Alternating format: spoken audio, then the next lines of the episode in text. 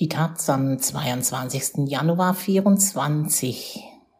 Die Charity Lady vom Bundesplatz. Die Wärmestube der Caritas am Bundesplatz ist bei Menschen, die von Armut betroffen sind, sehr beliebt. Das liegt auch an Angelika Kalic, Leiterin der Einrichtung. Von Plutonia Plarre. Bei frostigen Temperaturen kommt es vor, dass Gäste schon vor der offiziellen Öffnungszeit vor der Tür stehen. Dann mache sie eben früher auf, sagt Angelika Kaldic. Ich lasse niemanden draußen warten.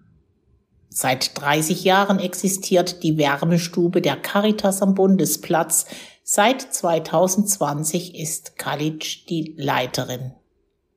Dass die Einrichtung bei bedürftigen Menschen so beliebt ist, hat viel mit der kleinen Frau mit den grauen Locken zu tun. Kalic macht manches anders, als es in Einrichtungen dieser Art üblich ist. Sie begrüßt jeden Gast persönlich, merkt sich Vornamen und Lebensgeschichten. Wer essen oder ein Getränk möchte, muss nicht anstehen, an den Tischen wird serviert. Es geht um Respekt, sagt Kalic. Die Caritas Wärmestube ist Teil der Berliner Kältehilfe, ein Angebot, das bedürftigen Menschen bis zum 31. März helfen soll, durch den Winter zu kommen. Im Unterschied zu Notübernachtungen, Nachtcafés und Suppenküchen im Rahmen der Kältehilfe handelt es sich bei der Caritas Wärmestube um ein reines Tagesangebot. Die Einrichtung am Bundesplatz ist immer montags bis freitags von 15 bis 18 Uhr geöffnet. Der von Schaufensterscheiben eingerahmte Laden ist schon von weitem zu erkennen. Ein roter Teppich mit schwarzen Punkten bedeckt den Boden, Tische und Stühle bilden Sechser- und Achtergruppen. Das Mobiliar mit dem ausgeblichenen Blumenmuster stammt aus einem Altenheim der Caritas. Hinter einer Vitrine befindet sich die Küche. Ehrenamtliche wärmen dort gerade das von auswärts angelieferte Essen auf. Shepherd's Pie steht an diesem Nachmittag auf dem Speiseplan. Eine Portion gibt es pro Nase. Später, wenn noch genug übrig bleibt, ist ein Nachschlag möglich. Essen, Kaffee, Tee und Wasser sind umsonst. Mit einer Kaffeekanne geht Kalic zu den Tischgruppen, schüttelt hier eine Hand, wechselt dort ein paar Sätze. 80 Plätze sind vorhanden und fast alle sind besetzt. Es ist angenehm warm, Stimmengemurmel erfüllt die Luft. Die meisten im Raum sind Männer, in der Mehrzahl älter als 65. Nur die Gruppe der Polen, die an einem der hinteren Tische Karten spielt, und die Bulgaren sind deutlich jünger.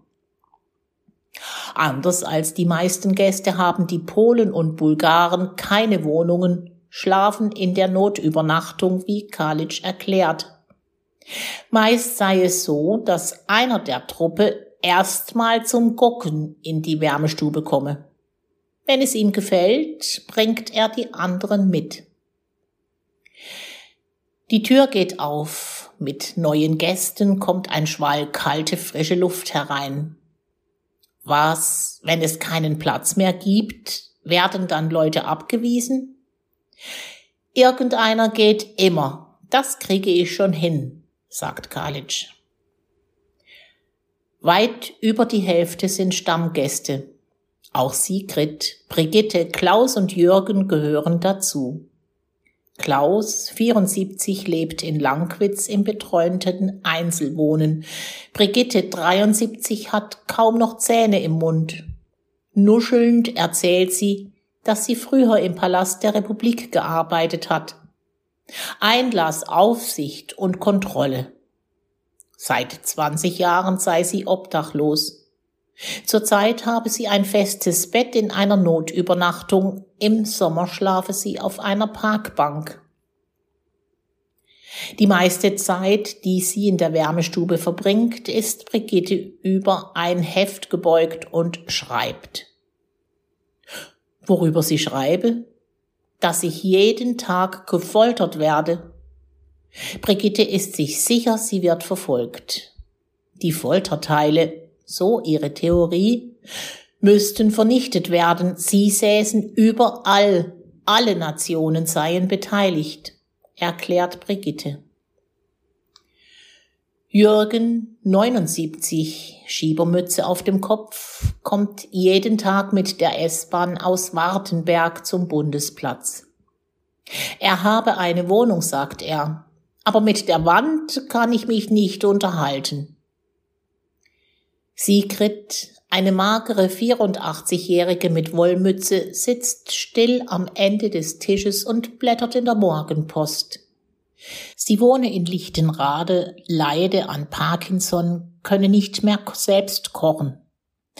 Mittag esse sie immer in Kirchengemeinden. Zum Kaffee sei sie dann in der Bundesallee. Viele Bedürftige nutzen so wie sie die Infrastruktur der Kältehilfe. Das ist Kaljic bewusst. Sie sei eine Einzelkämpferin, sagt Sigrid. Die meisten Besucher der Wärmestube seien liebe, nette Leute, aber irre. Außer guten Tag und auf Wiedersehen könne sie mit denen nichts anfangen. Abgesehen von Leuten wie Buddha, räumt Sigrid ein. Mit dem könne man sich noch unterhalten. Buddha, der seinen Spitznamen wohl seiner Körperfülle verdankt, sitzt an einem reinen Männertisch am Eingang. Der 70-jährige, früher Maschinenschlosser, gehört zu den Stammgästen. Was soll ich alleine zu Hause rumsitzen? Hier kann man sich unterhalten und bekommt einen kostenlosen Kaffee dazu sagt er. Jeder im Raum habe seine Geschichte. Ziemlich viele sind angeschlagen. Warum so wenig Frauen in die Wärmestube kommen? Vielleicht trauen sie sich nicht. Angelika Kalic hat eine andere Erklärung. Frauen seien zumeist sortierter, kämen besser alleine klar als Männer. Sie wolle nicht wissen, wie es bei den Männern zum Teil zu Hause aussehe, sagt Karlic. Sie wisse um Männer, die Messis waren und deshalb ihre Wohnungen verloren hätten.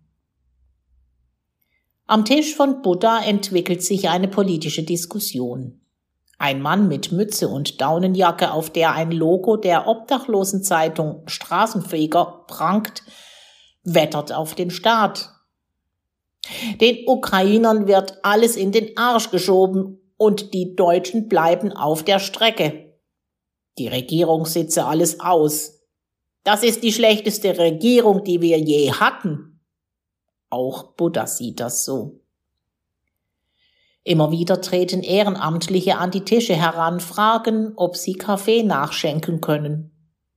Das Team besteht aus 24 Leuten, Vier bis fünf Leute bestreiten zusammen mit Kaljic die einzelnen Schichten. Das Schiller-Gymnasium schickt regelmäßig Schülerinnen und Schüler als Helfer. Ein Student ist dabei, ein Arbeitsloser, eine Zeichnerin. Seit einem Jahr machen sie das, sagt die Zeichnerin, die Anfang 60 ist.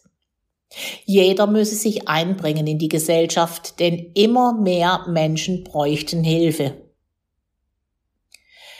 Mit einem Feuerzeug geht Kaljic von Tisch zu Tisch und zündet die Teelichter an. Draußen ist es inzwischen dunkel, die Kerzen spiegeln sich in den Fensterscheiben. So herzlich, wie sich die Frau in dem eleganten Wollkleid ihren Gästen zuwendet, wirkt sie wie die gute Fee in einem Märchen. Wenn man die Gäste zu Kaljic befragt, kommt als Antwort durchweg Lob und Anerkennung. Sie könne sehr klare Ansagen machen, habe stets gute Laune und immer ein offenes Ohr. Sich jeden Tag voll labern lassen. Ich könnte das nicht, meint Buddha. Warum Kaljic diesen Job wohl mache? Oh, sagt ein Mann mit Mütze und Hund, der sich unter den Tisch verkrochen hat. Das haben wir Sie überhaupt nicht gefragt. Früher hat Kaljic bei der Caritas als Suchtberaterin gearbeitet. In Corona-Zeiten hat sie den Foodtruck für Obdachlose organisiert. Das mit der Wärmestube habe sich danach ergeben. Sie habe immer Charity Lady sein wollen, meint Kaljic und lacht. Das Bild der Charity Lady passt zu ihr. Es gibt mir sehr viel, Menschen zu helfen, wenn sie es wollen, sagt sie. Einem obdachlosen Syrer haben wir schon einen Job und eine Wohnung ermöglicht. Bevor die Gäste aufbrechen, reicht Kalic noch einen Karton mit Handschuhen und Mützen herum. Wer etwas braucht, kann sich bedienen. Auch die Hemden, die anfangs auf einem Tisch lagen, sind am Ende des Tages vergriffen. Auf dem Weg zum Ausgang spricht ein 70-jähriger Mann mit bunter Wollmütze die Reporterin an. Er sei früher Lkw-Fahrer gewesen, sagt er.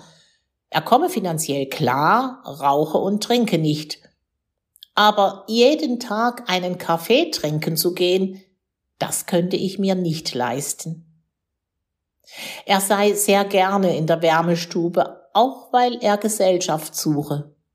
Was er aber vermehrt beobachte, auch in anderen Einrichtungen für Bedürftige, sei eine zunehmende Hetze gegen Ausländer. Überall greife der braunblaue Sumpf um sich.